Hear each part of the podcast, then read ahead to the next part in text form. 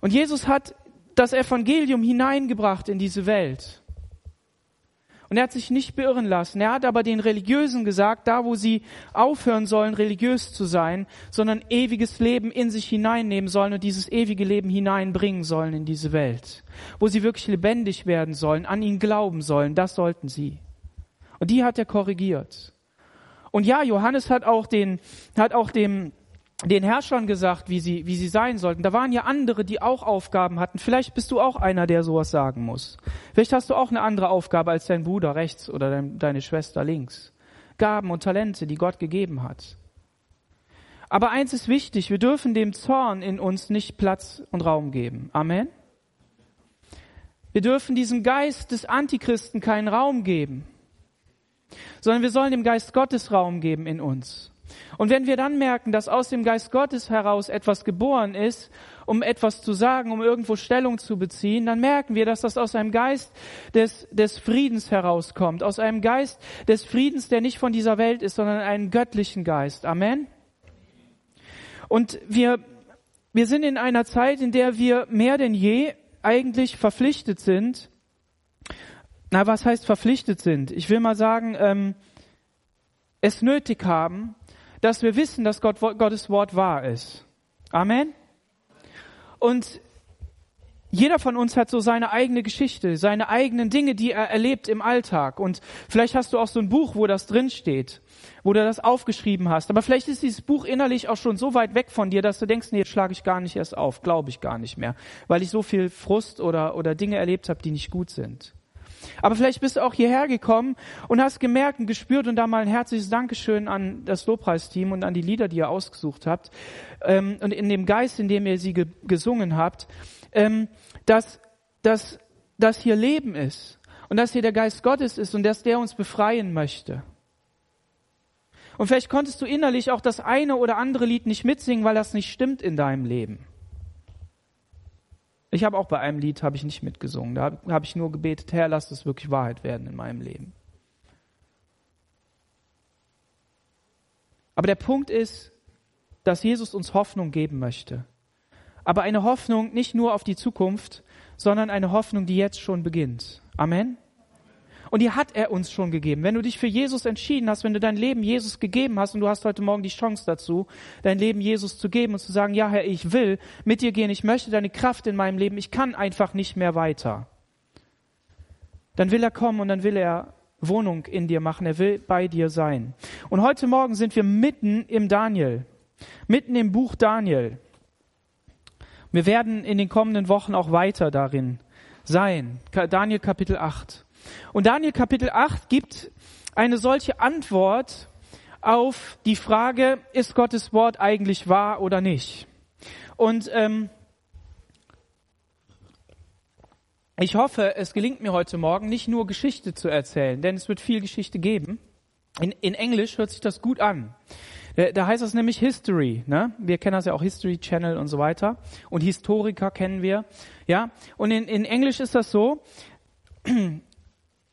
wenn Gott Geschichten erzählt, wenn Gott Geschichte erzählt, dann sind das nicht nur einfach Geschichten.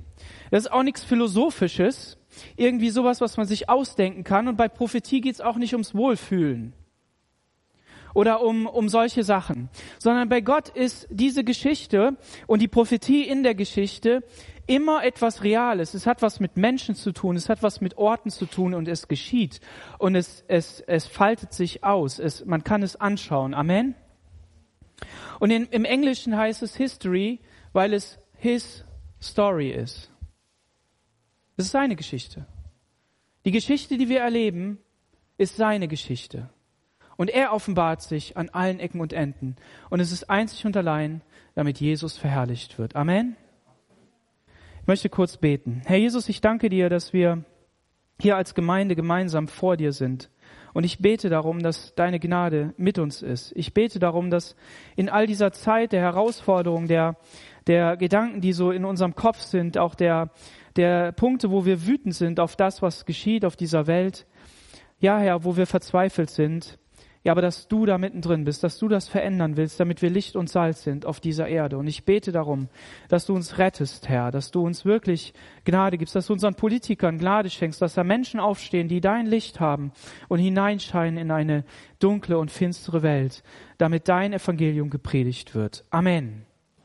Eine Sache habe ich noch vergessen. Ich möchte wirklich mal ein Lob aussprechen an all diejenigen, die äh, sich jeden Sonntag auf Zoom einschalten und das mittragen ihr seid Helden, okay? Ähm, das ist ermutigend zu sehen. Und daran sehen wir auch, dass unsere Gemeinde zusammenhalten will. Amen. Wir sind kein, kein, kein, kein, äh, kein geschlossener Club, das hatte ich ja schon gesagt, aber wir sind Gemeinde und das ist das, was zusammenhält. Einfach einzuschalten, ob man im Garten sitzt, ob man auf der Straße ist, ob man zu Hause ist, egal. Man ist einfach dabei und möchte, dass Gottes Reich vorwärts geht. Super. Also, wir befinden uns in Daniel Kapitel 8 und ich lese im Vers 1 vor. Im dritten Jahr des Königreiches der, des Königs Belsazar erschien mir Daniel eine Vision nach der, die mir zuerst erschienen war. Kapitel 7. Und ich sah in der Vision, und es geschah, während ich sah, da war ich in der Burg Susa im Land Elam, und ich sah in der Vision ähm, und war am Fluss Ulai. Und ich hob meine Augen auf und sah und sieh, ein Widder stand vor dem Wasser, der hatte zwei hohe Hörner, doch eins höher als das andere, und das höchste wuchs zuletzt. Ich sah, dass der Widder mit den Hörnern nach Westen, nach Norden und nach Süden stieß, und kein Tier konnte vor ihm bestehen und vor seiner Hand errettet werden, sondern er tat, was er wollte und wurde groß. Während ich darauf achtete, sieh, da kam ein Ziegenbock von Westen her über die ganze Erde, ohne die Erde zu berühren. Und der Bock hatte ein ansehnliches Horn zwischen den Augen. Er kam bis zu dem Widder, der zwei Hörner hatte, den ich vor dem Fluss stehen sah, und er lief in seinem Zorn gewaltig auf ihn zu. Und ich sah ihn zu, wie er nah an den Widder herankam, sich erbittert auf ihn warf, den Widder stieß und ihm seine zwei Hörner zerbrach. Und der Widder hatte keine Kraft, um vor ihm bestehen zu können, sondern er warf ihn zu Boden und zertrat ihn und niemand konnte den Widder aus seiner Hand erretten. Eine krasse Story, die hier erzählt wird, eine, eine Prophetie. Ähm, hier, hier steht es, dass ähm, das alles im dritten Jahr des ähm, König, äh, Königs Belsazar geschah. Also Daniel war schon etwas älter, 60 bis 70 Jahre. Er hatte viel Erfahrung, er hatte schon eine Vision gesehen. Wir erinnern uns, wir haben die Daniel-Serie begonnen mit Kapitel 7, zwei Predigten darüber. Und dort war, war vieles beschrieben, was die, das gesamte Weltgeschehen anbetraf. Und ähm, auch dort war schon von Tieren die Rede. Also immer wenn die Bibel Tiere erwähnt und, und beschreibt oder damit etwas ausdrücken will, will ich mal sagen, dann äh, müssen wir wissen, die hatten keine Comics. Ja, die hatten, die konnten jetzt nicht irgendwas zeichnen, das Ganze in Film packen und einfach sagen, hier guck dir den Trailer an. Sondern Gott musste auf etwas zurückgreifen, was sie kannten. Und dann hat er Tiere genommen und dann geht die Fantasie mit einem durch. Ja, man kann sich das genau vorstellen, wie das da ähm, zuging. Und ähm, wer war Daniel? Daniel war ein ähm, Mensch, der als junger ähm, junger Jugendlicher oder ja, wie will man sagen, 14 Jahre ungefähr aus seinem Land herausgerissen wurde. Sein Gottesdienst wurde zugemacht, der Tempel wurde zugemacht, das Land wurde geplündert, die, die Elite herausgerissen, 1500 Kilometer in ein fremdes Land, fremde Kultur lernen, fremde Geschichte lernen, fremde Sprache lernen, fremdes Essen lernen. Und dieser Daniel, der, der ähm, hat sich dann gedacht, meine Güte, was ist das hier eigentlich? Ich könnte ja fast verzweifeln. Das könnte er gedacht haben, wenn er da so hinter so einem Kamel hertrottest, gefesselt vielleicht.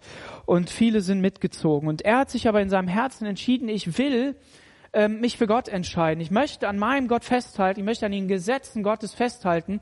Ja, welche Gesetze? Na, die, die er gelernt hat, bis er 12, 13 Jahre alt gewesen ist. So ist es gut, wenn du die Gesetze Gottes schon früh lernst. Und wenn du sagst, na, ich bin jetzt 30 und wie soll ich das lernen? Ich habe noch nie Bibel gelesen. Dann lern die. Dann lern die Gesetze und Prinzipien Gottes. Damit die, damit die in deiner christlichen Jugend tief in dein Herz fallen und du sie kennst. Und das hat Daniel. Und er hat seine Hoffnung auf Gott gesetzt. Er hat auch Freunde gehabt, mit denen hat er gebetet. Mit denen wurde er herausgefordert, bis aufs Leben herausgefordert, haben wir gesehen. Und ähm, er hat viel Erfahrung gehabt. Und er, er wurde als, als weiser Verwalter im babylonischen Reich eingesetzt, in einem Reich, das genau das Gegenteil von dem war, was er kannte, Gottes Reich.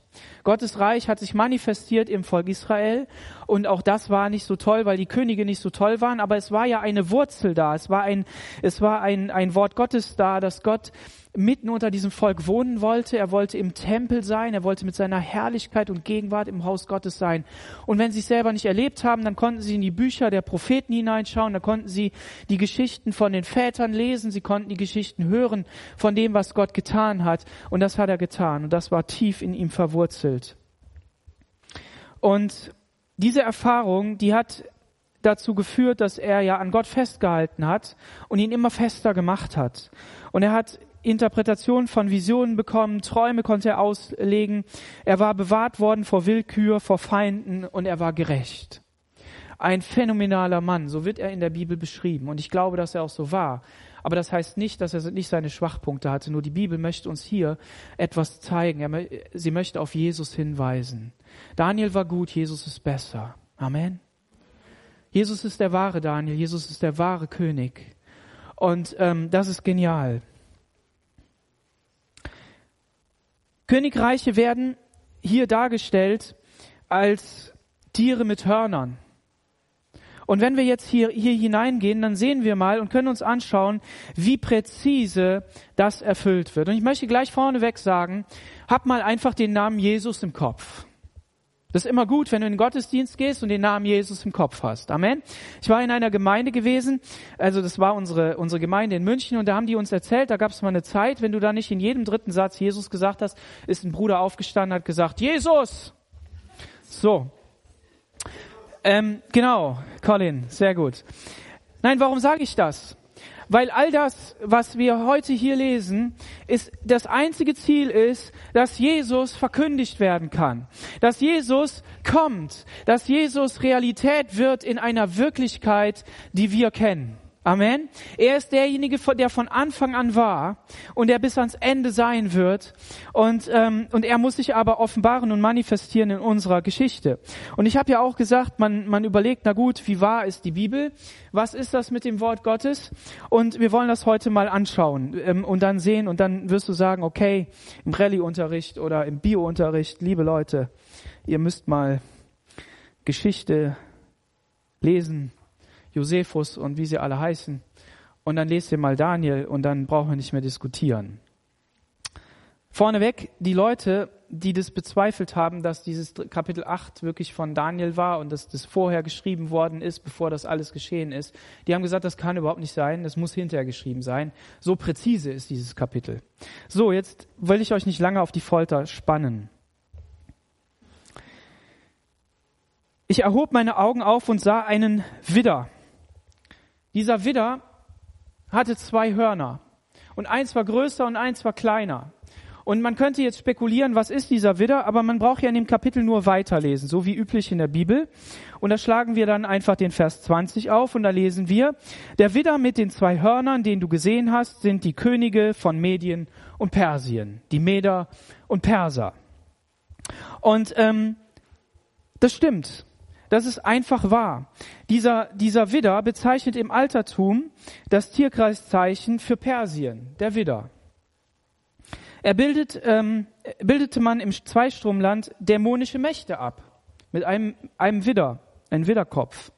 Und in der Bibel wird er oft, ähm, ist ein altes Bild für die Mächtigen. Und dieses, dieses Reich der Meder und Perser, das war ein Königreich, das gegen Babel gekämpft hat und immer größer wurde und das er auch geschafft hat und besiegt hat. Und wir befinden uns ja noch zur Zeit der Babylonier. Und ähm, dieses kleine Horn, das ist Medien und das große Horn ist Persien. Und die Geschichte zeigt uns, dass da zuerst zwei Partner waren, die gleichberechtigt waren und dass erst in der, in der weiteren, späteren Folge diese Meter immer größer geworden sind und hint, na, die Perser immer größer geworden sind und hinterher dieses Reich beherrscht haben, diktiert haben. Also hier ist das Wort Gottes einfach wahr. Es stimmt. Es ist einfach so richtig. Und wohin stößt dieser Widder? Dieser Widder in Vers 4, der stößt mit seinen Hörnern nach Westen, nach Norden und nach Süden. Nach Westen, nach Norden und nach Süden. Was fehlt? Osten. Ja, da kommt er ja her. Was ist passiert? Die, die, äh, dieses Reich, das hat ähm, im Westen Babylon eingenommen und Griechenland, im Norden Kleinasien und im Süden Palästina und Ägypten. Genau so ist es geschehen. 200 Jahre vorher wird das gesagt. Gottes Wort ist wahr. Und diese ganze Zeit konnte es machen, was es wollte. Niemand konnte vor ihm bestehen, sondern er tat, was er wollte und wurde groß. Vers 5. Während ich darauf achtete, ein wichtiger Satz. Wenn man in die Kulturen hineinschaut, wenn man in die Religionen hineinschaut, dann sehen wir vieles, wo, wo Trance geschieht, wo Meditation geschieht, wo wegbeamen, würde man vielleicht modern sagen, sich einfach wegkatapultieren durch Drogen oder was auch immer geschieht. Aber wenn Gottes Wort kommt, wenn Gottes Prophetie kommt ins Leben, dann hat das nichts mit Trance zu tun. Wir können also nicht uns hier hinstellen im Gottesdienst und sagen, ja, lass uns mal die Kurbel des Lobpreises hier ordentlich kurbeln, damit Gott mit Prophetie kommen kann, damit wir irgendwie weggebeamt werden. Das ist nicht unser Ziel. Der Geist Gottes ist nicht eine nebulöse Geschichte, die dann da reinkommt, irgendeine Droge, irgendetwas, das in dein Leben hineinkommt, um dir was zu sagen sondern wenn der Geist Gottes kommt, dann kann er dich ergreifen. Er ist eine Macht, er ist eine Person, er kann Dinge tun, von denen können wir nur träumen, also die, das können wir uns gar nicht vorstellen. Aber gleichzeitig lässt er dich absolut wach sein. Man hat Petrus vorgeworfen und den Jüngern, dass sie gesoffen hätten an Pfingsten, als der Heilige Geist gekommen ist, weil man das nicht verstanden hat, was sie da tun, weil man das nicht begriffen hat. Und so ist das, so ist das immer wieder. Und Daniel schreibt aber hier, während ich darauf achtete, also der war wach, der Mann. Und er hat es genau gesehen. Siehe, da kam ein Ziegenbock von Westen her. Was ist der Ziegenbock? Wir schlagen einfach wieder weiter auf äh, Vers 21 und da steht, der Ziegenbock aber ist der König von Griechenland. Das große Horn zwischen den Augen ist der erste König von diesem Griechenland. Und, ähm, und genau das ist passiert. Alexander der Große, das ist das Horn, der vorne weggeht, kommt von Westen her und er stößt nicht nach Osten durch, sondern er schwenkt nach Süden ab und trifft den Widder in der Seite, in der verwundbaren Seite.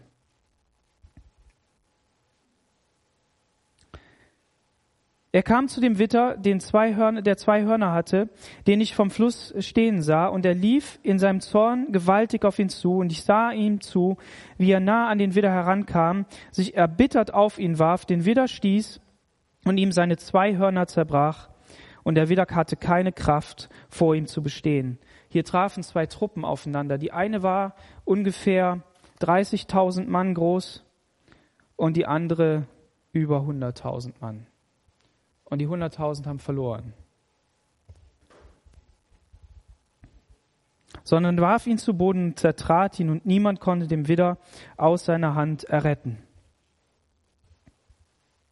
Wir sehen hier, dass Daniel in seiner Prophetie das voraussagt, was wirklich geschieht. Wie ist dieses Griechenland entstanden?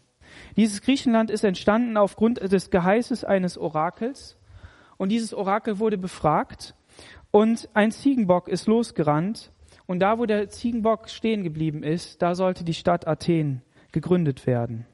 Und Athen war geboren. Und die Ehre wurde dem Ziegenbock gegeben.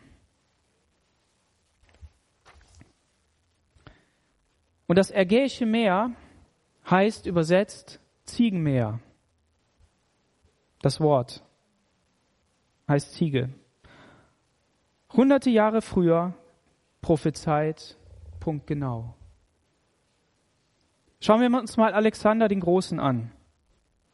200 Jahre nach Daniel und jetzt wird's spannend. Alexander der Große hatte natürlich einen Vater und eine Mutter, so wie alle. Sein Vater war König von Mazedonien, seine Mutter eine Prinzessin. Und der Vater hatte den Traum, eine große Armee von Soldaten aufzubauen und das persische Reich zu besiegen und einzunehmen.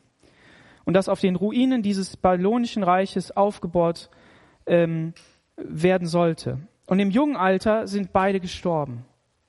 Und Alexander der Große stand alleine da. Als er 20 Jahre alt war, ist er auf den Thron gekommen. Und er war absolut darauf vorbereitet, ein Kriegskönig zu sein von seiner, von seiner Kindheit an. Er war trainiert. Und Josephus schreibt zur Zeit Jesu, 600 Jahre nach Daniel, da schreibt er einen Bericht über diese Zeit und über die Entwicklung. Und er sagt zu Alexander dem Großen, dass er diesen Traum hatte, dass Alexander den Großen, der Große einen Traum hatte. Und in diesem Traum, das war nachdem seine Eltern gestorben waren, und er sich nicht traute, diesen Thron ähm, anzunehmen. In diesem Traum erschien ihm ein Mann, der war in Purpur gekleidet. Der kam auf ihn zu.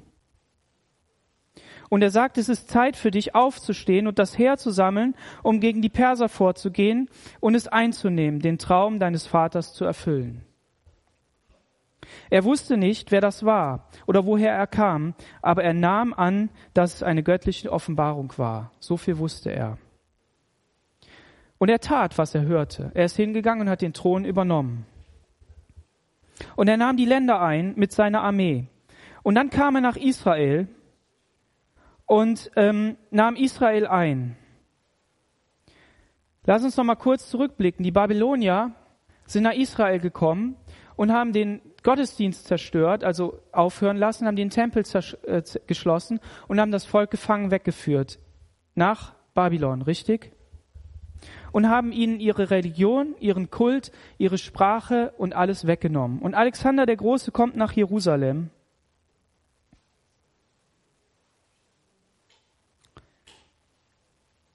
Und der hohe Priester hört das. Und der hohe Priester geht in den Tempel geht zu seinen Leuten, geht zu den, zu den, zu den Priestern hin, zu den Leviten und sagt, liebe Leute, lass uns mal die weißen Kleider anziehen. Die, die Kleider des Lobpreises, der Ehre für Gott. Ich selbst werde auch ein Kleid anziehen und dann lass uns diesem König entgegentreten. Und dann kommt er aus dem Tempel heraus, dem König Alexander entgegen, mit Furcht aber auch respektvoll, um ihn zu ehren. Alexander der Große geht auf den Tempel zu und irgendwann stoppt er und fällt zu Boden und betet an. Und seine Leute sprechen mit ihm und sagen, sag mal, was, was ist mit dir los? Wir haben doch gesiegt. Was, was willst du eigentlich? Wieso betest du diesen hohen Priester an? Und Alexander der Große sagt, ich bete nicht diesen Mann an, ich bete nicht diesen Priester an, ich bete den Gott an, der hinter diesem Priester steht. Das ist der Mann aus meiner Vision. Das ist der Mann mit dem roten Kleid, der auf mich zukommt. Ich weiß, dass das, was ich einnehme, das Reich, das ich einnehme, dass das auf Geheiß Gottes ist, dieses Gottes Yahweh, den wir hier verehren. Amen. Was macht der hohe Priester? Der hohe Priester nimmt sich Alexander den Großen geht gemeinsam mit ihm in den Tempel und opfert. Und das ist ein, ein Ehrenerweis gegenüber dem Priester von Alexander dem Großen, dass er sagt, ich, ich erweise dir meine Ehre. Und sie opfern gemeinsam Yahweh dem Gott des Himmels und der Erde. Aber bevor sie das tun, nimmt, Alex, nimmt der hohe Priester Alexander den Großen und sie gehen an Gottes Wort. Und er schlägt ihm Daniel 8 auf und sagt, Alexander, du großer König, wir wussten, dass du kommst und wir haben auf dich gewartet. Hier steht von dir geschrieben und du wirst die ganze Welt einnehmen. Und dann ehren sie Gott.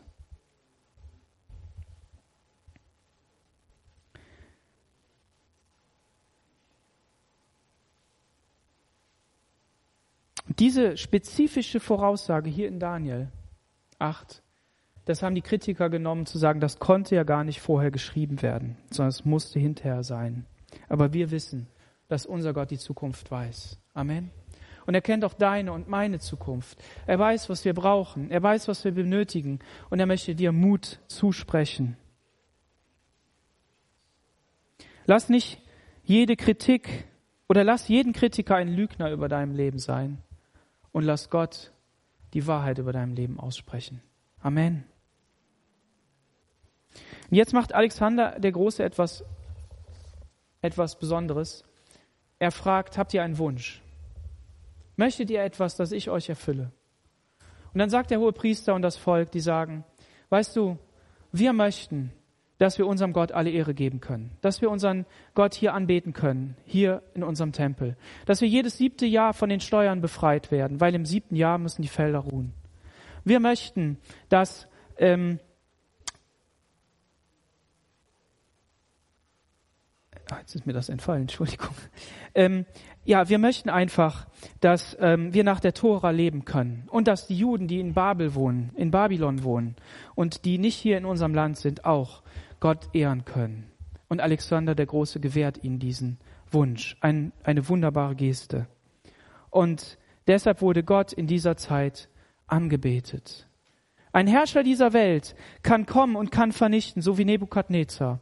Aber ein Herrscher dieser Welt kann sich auch entscheiden und sagen, nein, ich respektiere den Gott des Himmels und der Erde. Und wie ist das geschehen? Durch Prophetie in seinem Leben und deshalb, weil er sie geglaubt hat. Lass uns auch der Prophetie in unserem Leben glauben. Amen.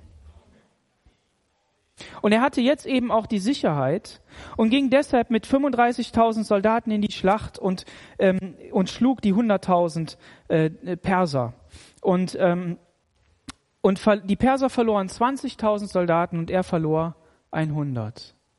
Gewaltig. Und hieran sehen wir die Größe Gottes. Hieran sehen wir, dass die Weltreiche dieser Welt wirklich von Gott gesteuert werden.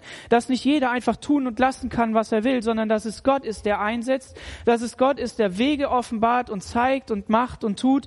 Und dass er aktiv ist. So wenn Gott nicht aktiv ist in deinem Leben, in Anführungsstrichelchen, dann sei gewiss, dass Gott aktiv ist in diesem geistlichen Raum, in dem Raum, den wir nicht sehen. Denn das haben wir auch gelernt, dass es nicht nur die sichtbare Welt gibt, sondern es gibt auch die unsichtbare Welt. Gott hat eine unsichtbare Familie. Er hat eine Familie auf dieser Erde, aber er hat auch eine göttliche Familie, eine himmlische Familie. Und Heerscharen von Engeln und, und, und Menschen stehen vor ihm und beten ihn an. Amen. Und, und wir werden eines Tages mit ihnen dort anbeten. Man könnte sich fragen, also Gott greift in diese Geschichte und lass mich den letzten Punkt noch sagen. Hier steht, dass ähm, Alexander der Große dann irgendwann gestorben ist und er äh, kam dann nach Babel und hat dort ähm, hat dann auf dem Thron äh, weiter geplant und wie alles sein soll. Und er ist dann mit 32, 33 ist er gestorben. Wahrscheinlich hat man ihn vergiftet durch einen Judas in seinem Team. Jesus ist auch mit 32 gestorben, mit 33 gestorben. Er hatte einen Judas in seinem Team. Und so könnte man sagen, dass Alexander der Große auf Jesus hinweist.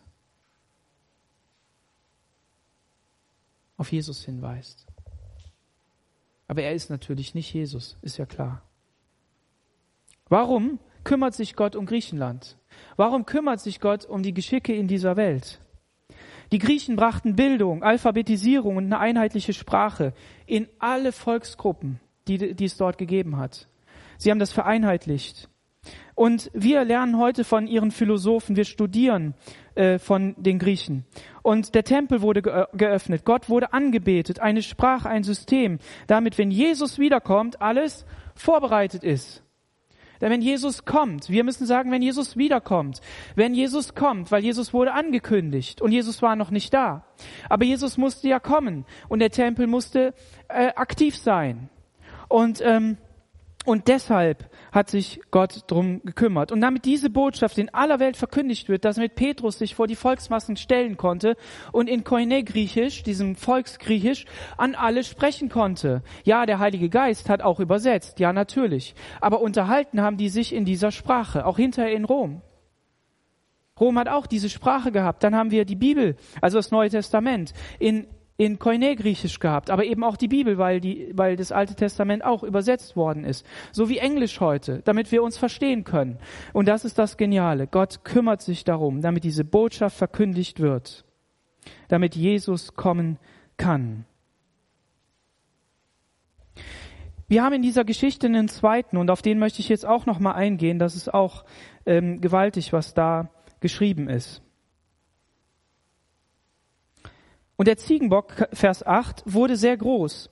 Als er am stärksten geworden war, zerbrach das große Horn und an seiner Stelle wuchsen ansehnliche vier gegen die vier Himmelsrichtungen.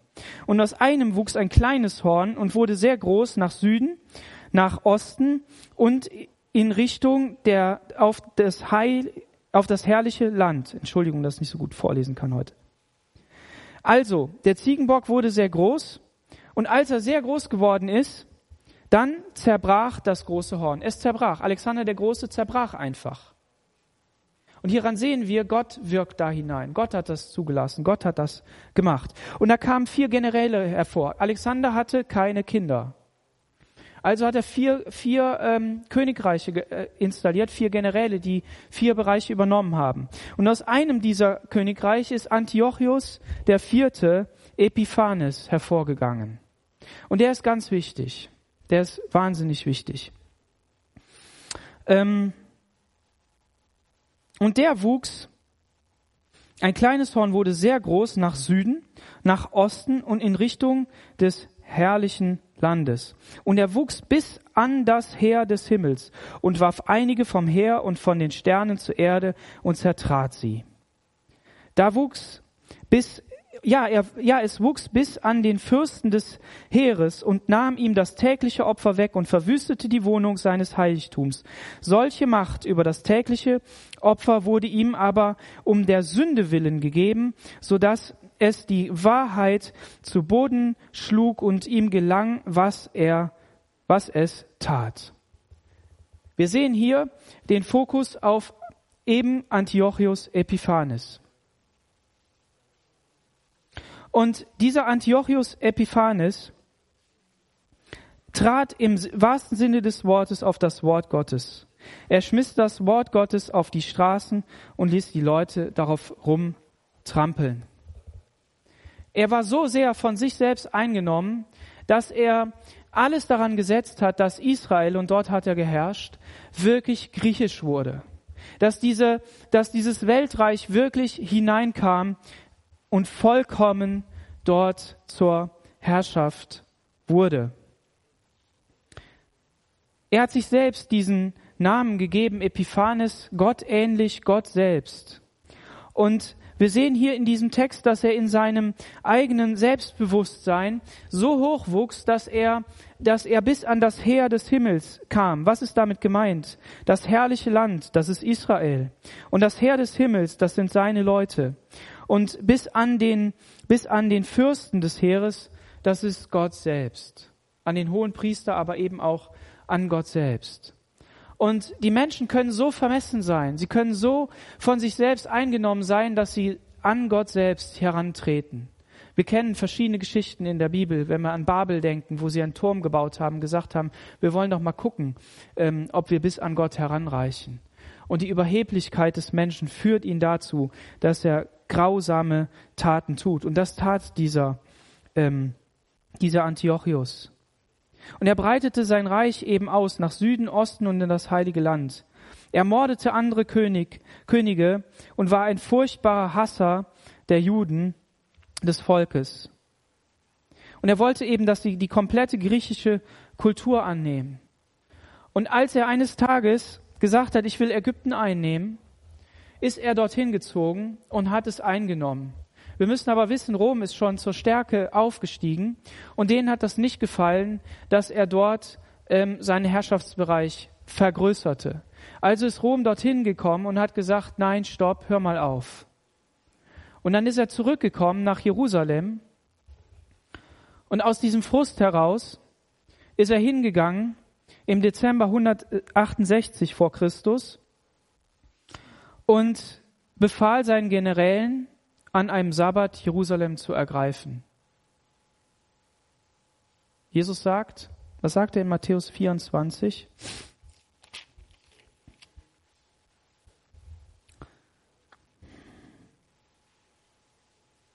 Wenn, wenn ihr nun den Gräuel der Verwüstung an heiliger Stätte stehen sehen werdet, Vers 15, wovon durch die Propheten Daniel gesagt wird, wer liest, der merke auf, dann flieh auf die Berge, wer in Judäa ist und so weiter.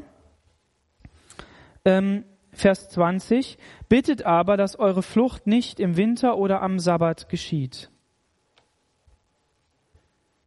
Der wusste schon ganz genau, wie er es macht. Dann ist er in den Tempel gegangen und hat in diesem Tempel das Bild des Zeus aufgestellt. Das hat ihm nicht gereicht. Dann hat er ein Schwein genommen und hat dieses Schwein auf dem Brandopferaltar geopfert. Und das war ihm nicht genug. Also ist er hingegangen und hat die Säfte des Schweins genommen und hat die ins Allerheiligste gebracht und hat damit das Heiligtum entweiht.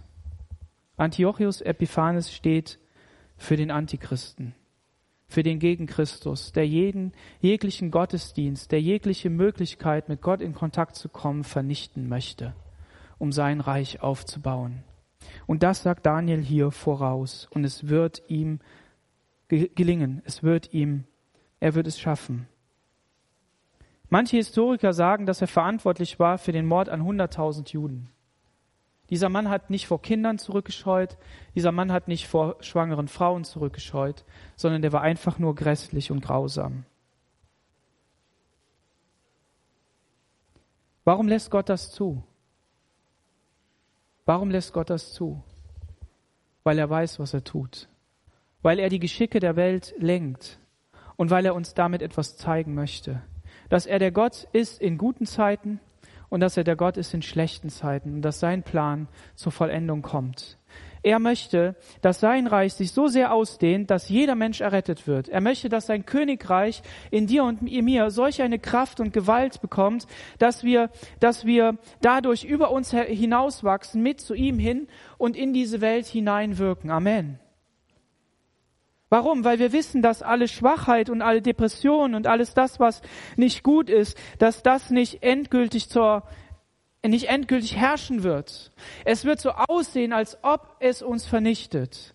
Es sieht so aus, als wenn Corona uns vernichtet. Es sieht so aus, als wenn alles runtergeht. Wenn wir an die Weltkriege denken und manche von euch, die haben die Geschichten noch in, in ihren Köpfen, entweder haben sie Teile davon erlebt oder haben sie durch ihre Eltern äh, erzählen lassen, dann, dann ist das etwas Grässliches, wenn wir an Hitler denken und an all das, was er getan hat.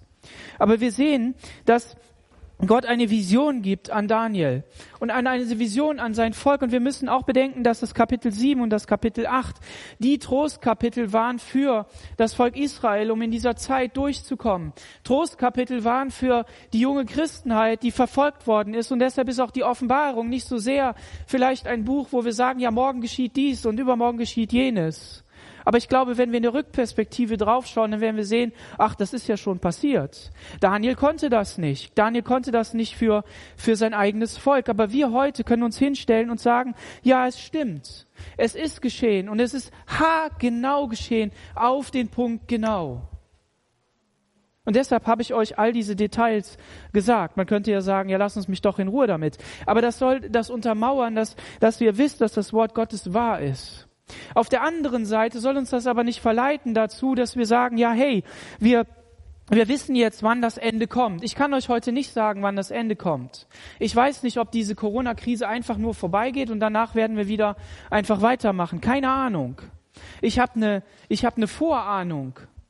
Ich habe die Vorahnung, dass es uns programmieren soll, dass das uns vorbereiten soll im, im negativen Sinne, dass der, dass Gott eine Zeit zulässt, in der das Böse überhand nimmt, genauso wie er das hier mit ähm, mit Antiochus Epiphanes gemacht hat. Ähm, dieses Böse zuzulassen, um um Raum zu geben dem Bösen, damit es sich entfalten kann. Und dann wird es auch wieder eine Zeit geben, in der wird es gute Sachen geben und dann wird das alles wieder weg sein. Aber wenn die nächste böse Zeit kommt, dann sind wir schon einen Schritt weiter und dann werden wir ganz schnell die Masken aufziehen, dann werden wir ganz schnell Abstand machen, dann werden wir nicht mehr protestieren. Vielleicht, sage ich. Wisst ihr, was ich meine? Wir werden programmiert in diese Richtung. Und wer weiß, was das weltweit mit uns tut, was das mit der Weltgemeinschaft tut. Keine Ahnung. Aber eins weiß ich, Gott hat das schon vorausgesagt und Dinge sind geschehen und das darf uns Trost geben. Warum darf uns das Trost geben? Ach, ich muss noch auf einen Punkt kurz eingehen. Vers 12. Solche Macht über das tägliche Opfer wurde ihm aber um der Sünde willen gegeben. Ihr müsst euch Folgendes vorstellen. Ähm, das war die Zeit, in der eine Säkularisierung im, im Volk Gottes ganz stark vorangegangen ist. Und wo man, wo man dieses griechische Denken total übernommen hat. Nur ein kleines Beispiel. Man hat in Jerusalem ein, ähm, ein Gymnasium gebaut. Ne, Gymnasium war früher eben die, die Stätte, wo man, wo man den Sport betrieben hat. Und dort haben die Männer natürlich nackt diesen Sport gemacht. Und wenn du jetzt als Jude nackt dort den Sport gemacht hast, dann hat jeder gesehen, dass du ein Jude bist. Als Mann. Weil du warst ja beschnitten. Was sind die, haben die gemacht? Die haben sich wieder umoperieren lassen. Um nicht entdeckt zu werden ja komm, lass uns mit der Welt mitmachen, lass uns mal dies mitmachen, lass uns mal jenes mitmachen, komm, lass uns einfach hier ein Tänzchen machen und da das, das mitmachen und lass uns das einfach alles auch in die Gemeinde mit reinbringen. Weil wir müssen die ja erreichen. Wir müssen ja irgendwie so werden wie die, damit wir die erreichen können. Und dann sagt Gottes Wort hier, solche Macht über das tägliche Opfer wurde ihm aber um der Sünde willen gegeben. Ja, welcher Sünde? Von den Ungläubigen.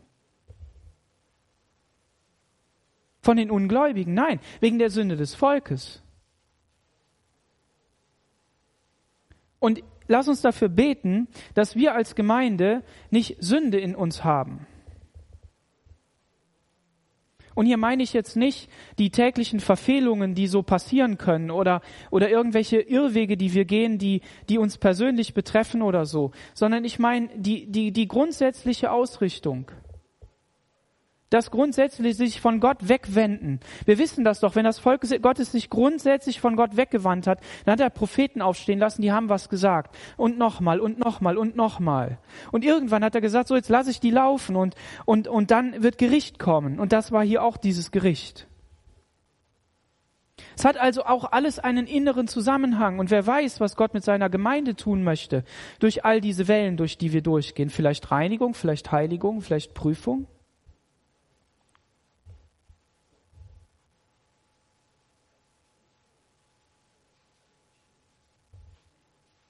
Man könnte meinen, das Böse hat gesiegt, das Böse hat gewonnen. Aber jetzt kommt ein total cooler Satz. Total cool. Vers 13. Ich hörte aber einen Heiligen reden. Amen. Es gibt immer noch Heilige. Bist du ein Heiliger? Jetzt musst du Amen sagen. Amen. Es gibt Heilige im Land. Wer schon mal die Geschichten im Alten Testament gelesen hat, der weiß, ich habe mir einen Rest übrig gelassen in Israel und ich habe sie beschützt und bewahrt. Und auch wenn die großen Propheten gesagt haben, ach, es hat doch alles keinen Zweck, dann hat der Herr gesagt, aber es gibt einen Rest in Israel. Und Jesus sagt, wir sind das Licht in dieser Welt. Wir sind eine kleine Herde, aber, aber wir sind das Licht in dieser Welt. Lasst uns Heilige sein, die aufstehen und das Evangelium verkündigen. Amen.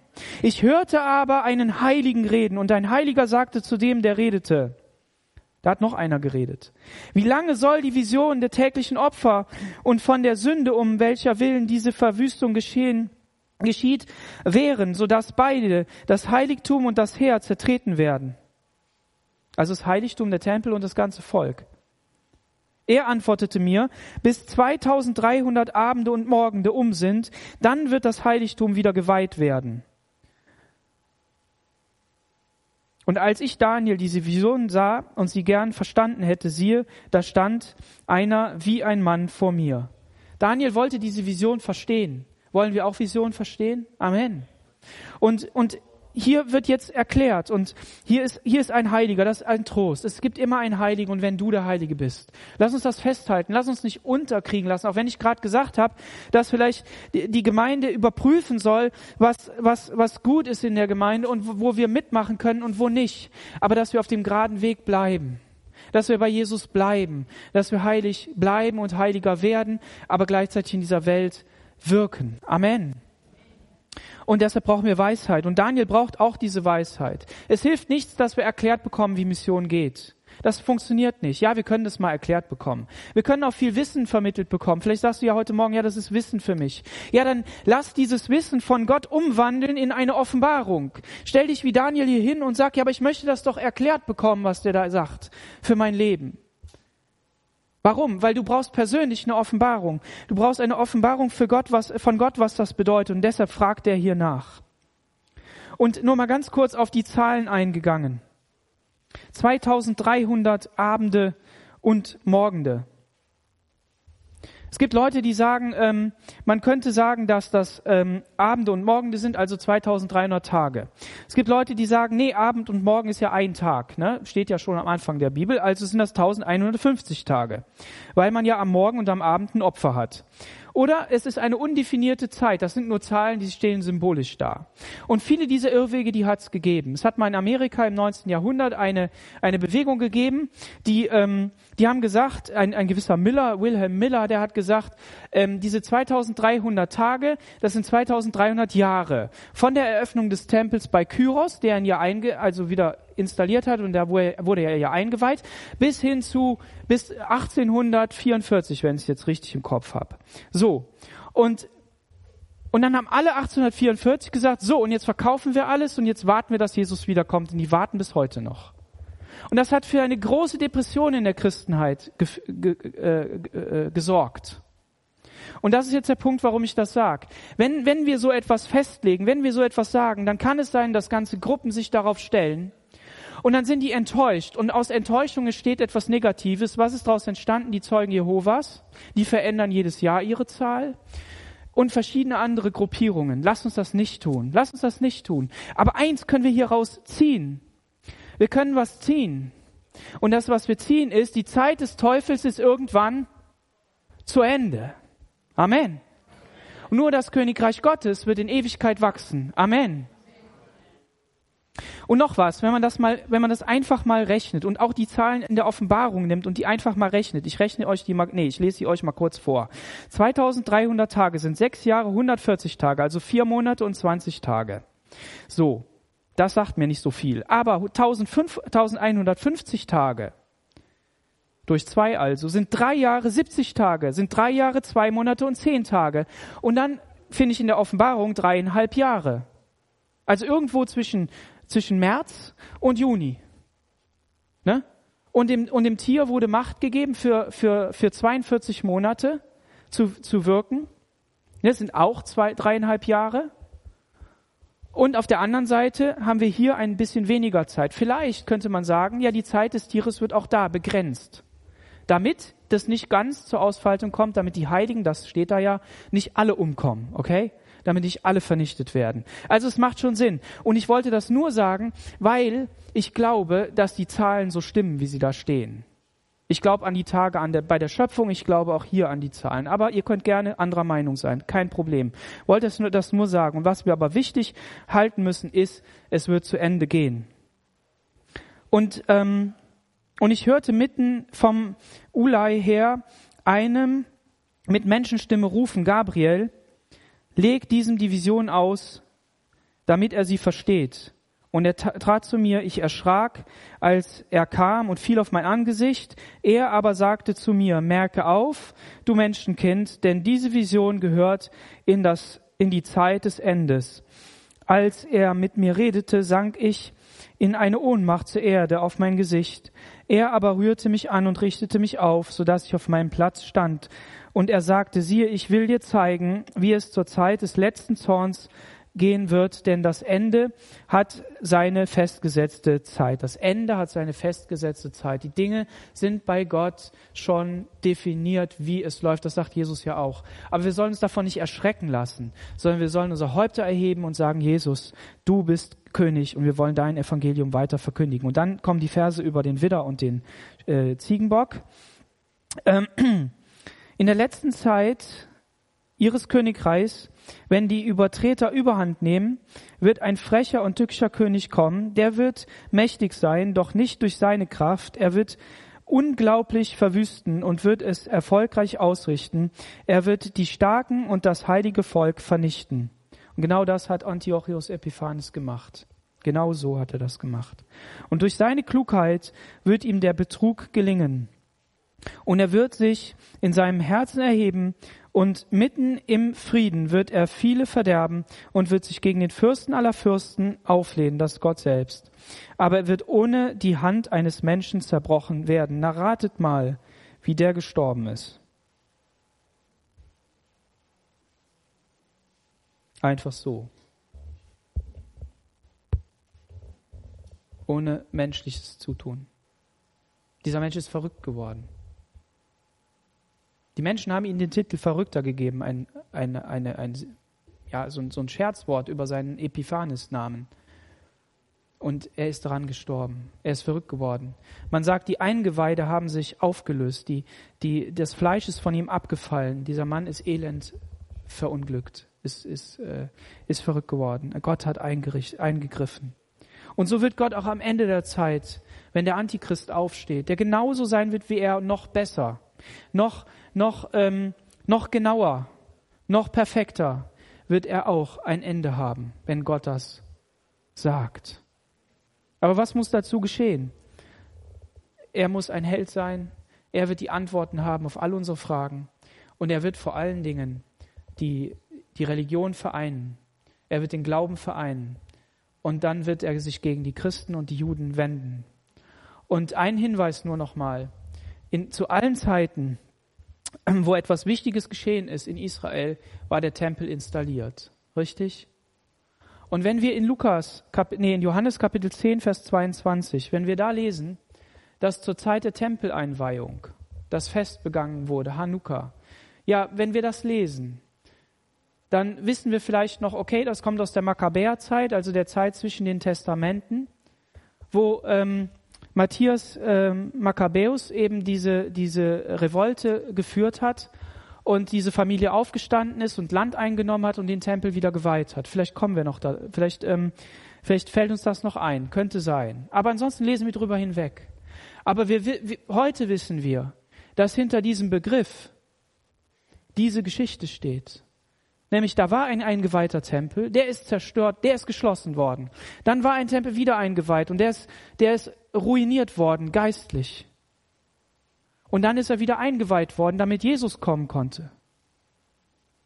Gott hat Sprache, Kultur und, und Zusammengehörigkeit in der Sprache in die Welt hineingegeben, damit Jesus verkündigt werden kann.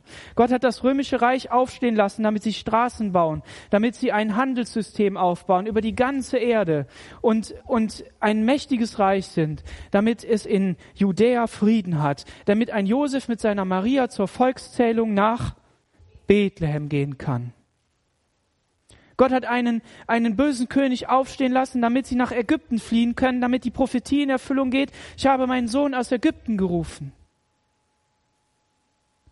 Damit er in eine Stadt geht, wo die Heiligen sagen, nee, das kann ja gar nicht sein, aus Nazareth, was soll da schon Gutes kommen? Das kann überhaupt nicht der König sein damit er ein Evangelium der, der, der ähm, Befreiung und des Himmels und des Himmelreichs verkündigen kann, damit die Nationen erreicht werden, weil sein Volk ihn abgelehnt hat, weil die einen Tempelkult gehabt haben, der der Heiliger nicht sein kann und doch verdorbener war als je zuvor. Eine Priesterschaft, die die mit den Herrschern der Welt mitgemacht hat, eine Vermischung sondergleichen, aber auf dem Höhepunkt ein, eine Herrlichkeit von Tempel, die gab es überhaupt vorher noch gar nicht. Und in diese Zeit ist Jesus hineingeboren. Ohne die Römer hätte es Israel in der Form nicht gegeben. Deshalb ist Gott Geschichte wichtig, deshalb ist Gott, sind Gott Völker wichtig und Dinge, die er vorbereitet und sind nicht böse Völker. Ja, es sind böse Völker, aber es ist auch der Wille Gottes, der darin geschieht. Aber Jesus hat das nicht gestört, er hat sein Evangelium verkündigt. Hinaus in alle Welt, damit wir erreicht werden. Nach Rom und sogar bis Germanien. Aachen, auf der Seite Roms. Die anderen, die waren hinter dem Wall. Das waren die Wilden. Wir sind die Kultivierten. Wisst ihr, was ich meine? Gott möchte in deinem Leben auch Veränderungen bringen. Gott möchte in deinem Leben Dinge zulassen, die verstehst du nicht. Da sind böse Chefs, da sind ähm, eine Firma, die du nicht verstehst oder oder oder irgendwas, was was sich verändert, große Umwälzungen und du weißt nicht, wozu das gut sein soll. Aber sei getrost, sei sei hab hab Mut, weil Gott möchte in deinem Leben dir persönlich begegnen und dich führen in all diesen Wegen, dass du an das Ziel kommst. Und jetzt lass uns noch zum Schluss gucken, was mit dieser Vision bei Daniel ausgelöst hat. Diese Vision vom Westen und vom Osten, die dir gezeigt wurde, ist wahr. Aber du sollst die Vision geheim halten, denn es ist noch eine lange Zeit bis dahin. Und ich, Daniel, wurde schwach und lag einige Tage krank. Der Daniel, der ist jetzt nicht im, im, im Dreieck gesprungen oder, oder war, war glücklich, weil er Engel getroffen hat. Stell dir mal vor, du würdest einen Engel äh, treffen. Da würdest du am nächsten Sonntag hier stehen und sagen, Leute, ich habe einen Engel getroffen. Gibt ja, gibt ja äh, auch Christen, die finden das total cool. Also ich meine, das ist ja auch was Gewaltiges. Der hat auch nicht über andere Aspekte dieser Geschichte sich irgendwie aufgeregt oder so, sondern was ist passiert? Er hat Trauer im Herzen gehabt. Er wurde krank. Warum? Weil Gottes Volk gelitten hat. Weil Gottes Volk in eine Trübsal hineinkommt. Lass uns nicht Hascher nach Trübsal sein. Lass uns nicht freuen, wenn der Antichrist kommt. Lass uns nicht freuen, wenn die letzte Zeit kommt.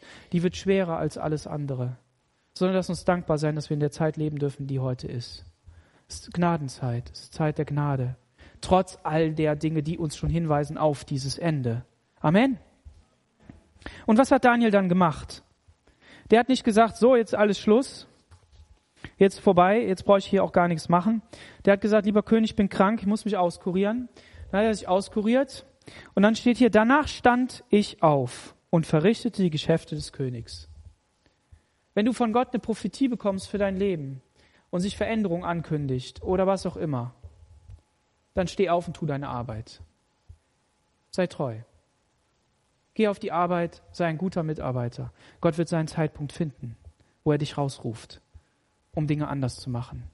Werd nicht auf einmal überheblich und sag, ja, ich habe ja die Vision von Gott und Gott redet ja die ganze Zeit mit mir. Daniel sollte es versiegeln, Daniel sollte es stillhalten, damit Gott zum Zug kommen kann. Aber niemand war da, der sie mir auslegte. Er hatte immer diesen Wunsch, Herr, erklär mir das, erklär mir das, lass es mir offenbar werden. Und das ist die Geschichte von Daniel in dieser Vision. Was können wir also festhalten? Die genaue Erfüllung der Prophetie in der Bibel hier ist der Beweis für die göttlichen Ursprung der Bibel. Amen. Gott warnt uns vor Herrschern der letzten Tage, also lass uns nicht freuen darüber. Deshalb können wir weinen mit den Weinern, trauen mit den Trauernden. Lass dein Herzensschmerz für den Schmerz in einer verlorenen Welt zu. Dein Herzensschmerz für eine verlorene Welt, damit wir unseren Auftrag erfüllen. Und das zweite oder das vierte ist, du kannst bereit sein für den Jesus des zweiten Kommens, indem du in den Jesus des ersten Kommens vertraust. Ich habe diese vier Punkte in einer Predigt online gefunden und die habe ich euch jetzt hier mitgegeben, weil ich sie so gut fand. Lasst uns auf den Jesus des ersten Kommens, den Heiland und der Retter unserer Seele, vertrauen, weil wir dann wissen, dass der zweite, der kommt in Macht und Herrlichkeit oder der seine Braut abholt, seine Gemeinde, auch vertrauenswürdig ist. Warum?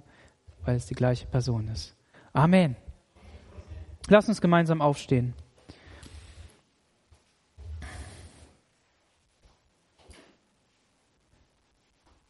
Herr Jesus, wir preisen dich für diesen Morgen. Wir danken dir, Herr, dass du durch Propheten zu uns redest, Herr. Durch Propheten in der Schrift, die äh, Dinge vorausgesagt haben, die sich haargenau so erfüllt haben, wie es da steht. Und danke für das Kapitel 8 in Daniel.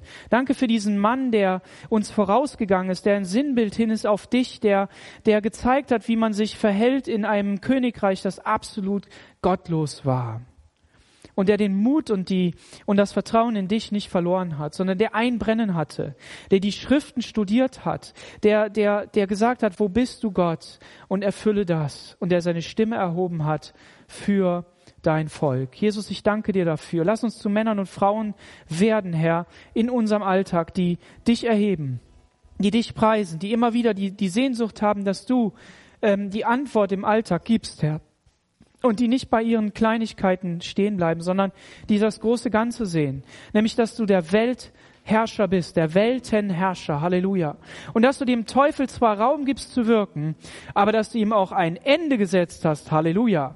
Und du hast ihn am Kreuz von Golgatha besiegt. Das wissen wir. Und gleichzeitig darf er an den einen oder anderen Ort wirken und er tut das. Aber lass uns nicht Teufel fixiert sein, sondern Jesus zentriert. Halleluja. Und dich in unserer Mitte haben. So bete ich für meine Geschwister, dass sie in dieser Zeit wirklich Mut bekommen.